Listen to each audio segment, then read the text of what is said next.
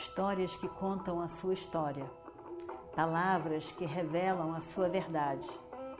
Com você, o conhecimento milenar dos Vedas. Escute diariamente e recomende a um amigo.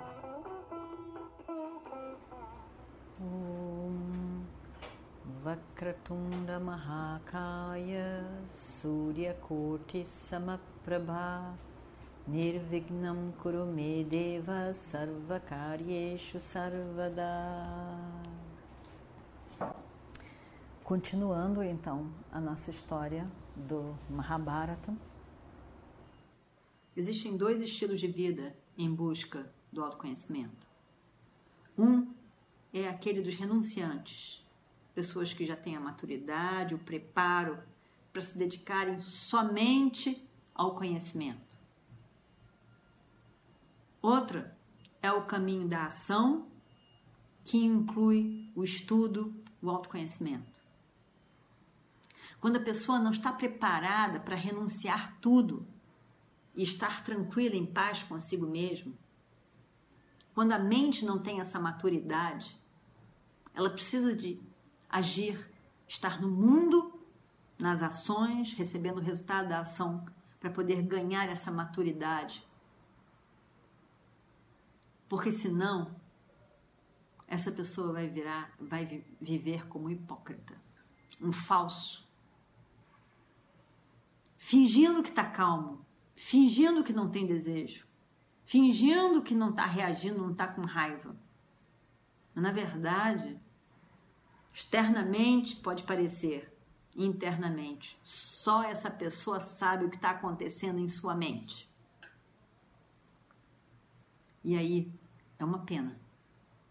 Porque não se envolvendo na ação com uma atitude de karma yoga, a pessoa está abandonando aquilo que seria um instrumento para tornar a sua mente objetiva, preparada, capacitada para esse conhecimento.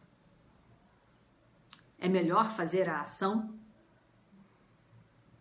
e alcançar um preparo, ou fazer a ação, porque não faz diferença do que se afastar da ação, por qualquer razão que seja por medo, por in, in, despreparo. Se você age, Rearjuna, com atitude de yajna, yajna é um grande ritual para o bem de todos. Se você age oferecendo a sua ação para o bem de todos, da humanidade, não só o seu bem e o bem dos seus. Mas se você oferece a sua ação, o sua dharma, a sua contribuição para o universo, cada um contribuindo com a sua parte, parasparam bhavayantaha, uma pessoa contribuindo e a outra contribuindo, todo mundo vai poder usufruir desse bem-estar. A atitude de yajna é karma yoga. Eu faço para o bem de todos, de toda a humanidade, toda a sociedade. Dessa maneira, você vai alcançar a maturidade necessária. E aí, Arjuna diz: Eu entendo, Krishna, mas, mas tem horas eu não sei o que acontece, Krishna. Eu decido que eu não vou fazer certas coisas, que aquilo não é bom, que eu não devo. Ainda assim eu me vejo fazendo. O que, que é que faz com que eu faça coisas que eu não pretendia, que eu tinha decidido que eu não ia fazer?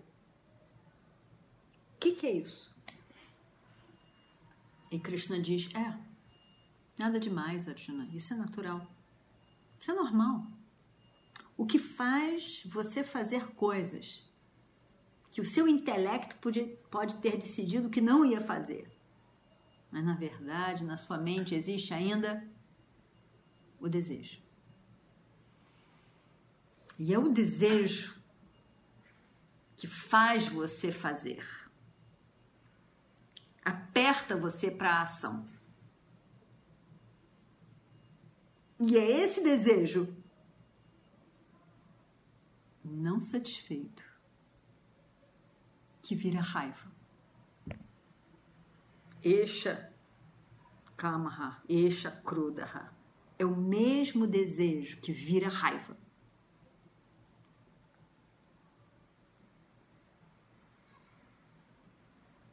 É necessário que você possa ver, entender esse desejo em você, a força desse desejo. Entender e acolher mas quando o desejo se opõe ao Dharma, a sua força deve ser para escolher o Dharma, deixar o desejo de lado.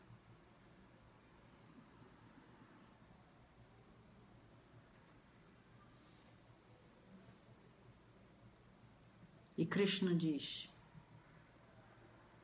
em vários momentos no mundo, existe um declínio do Dharma. O declínio do Dharma é quando a maior parte das pessoas não conseguem entender o que é Dharma. E muitas vezes pensam que o Adharma é Dharma. Pensam que o errado é certo. E quando o número de pessoas que não protegem o Dharma cresce demais, a sociedade é tomada pelo Adharma. Isso torna muito difícil do Dharma ser reestabelecido. Ele parece se perder em algum lugar escondido. Se torna então necessário que eu tome uma forma para proteger, restabelecer o Dharma de tempo em tempo, eu tenho que vir para restabelecer o Dharma. Mas o meu nascimento é muito diferente do seu nascimento, Arjuna. O nascimento de todas as pessoas é num ciclo de nascimento e morte devido ao karma. O meu nascimento é divino, sem karma. É só para manter, fazer o serviço de manter o Dharma. Tendo feito isso, eu me vou. As pessoas não entendem isso. Essa minha natureza. aquela pessoa que busca refúgio em mim, essa pessoa vai poder conhecer a minha natureza e vir para mim.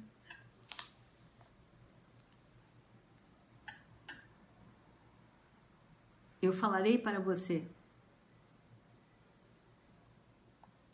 sobre yoga da ação, karma yoga, buddhi yoga Karma Yoga.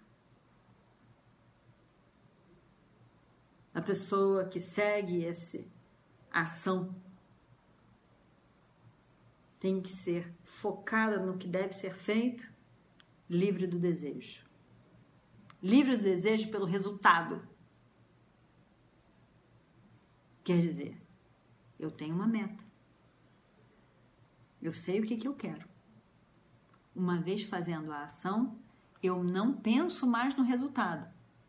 Evidentemente, quando eu faço a ação, eu tenho um, uma visão de um resultado. Mas tendo feito a ação, eu abro a mão do resultado. Não penso sobre ele, não fico fantasiando. Espero para ver o que vem dali. Sem estar amarrado ao resultado. Essa ação é dedicada ao que deve ser feito por mim somente, ou então a ação visando um resultado. Mas uma vez fazendo a ação, esquece o resultado, entrega nas minhas mãos que eu entrego o resultado que é correspondente à sua ação. Essa yoga da ação tem a capacidade de disciplinar a sua mente.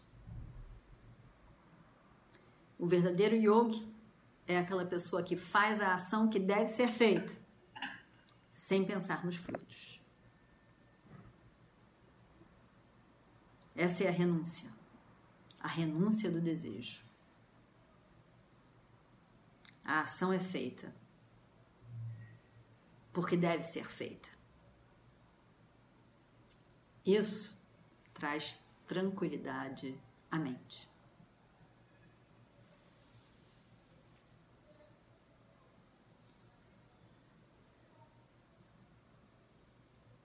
Krishna ensina sobre conhecimento e sobre a ação, sobre o preparo da mente, sobre uma vida, sobre uma mente com samatvam, um equilíbrio, com a capacidade de lidar com a dualidade da mesma maneira, coisas que vêm desejáveis ou indesejáveis. E com esse tipo de mente, quando você faz a ação, você está livre, intocado, não tocado por nada, porque o foco é fazer a ação que deve ser feita por você.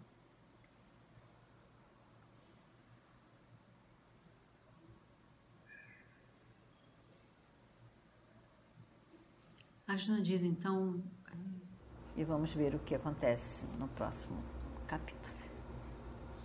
Om Shri Guru Bhyo Namaha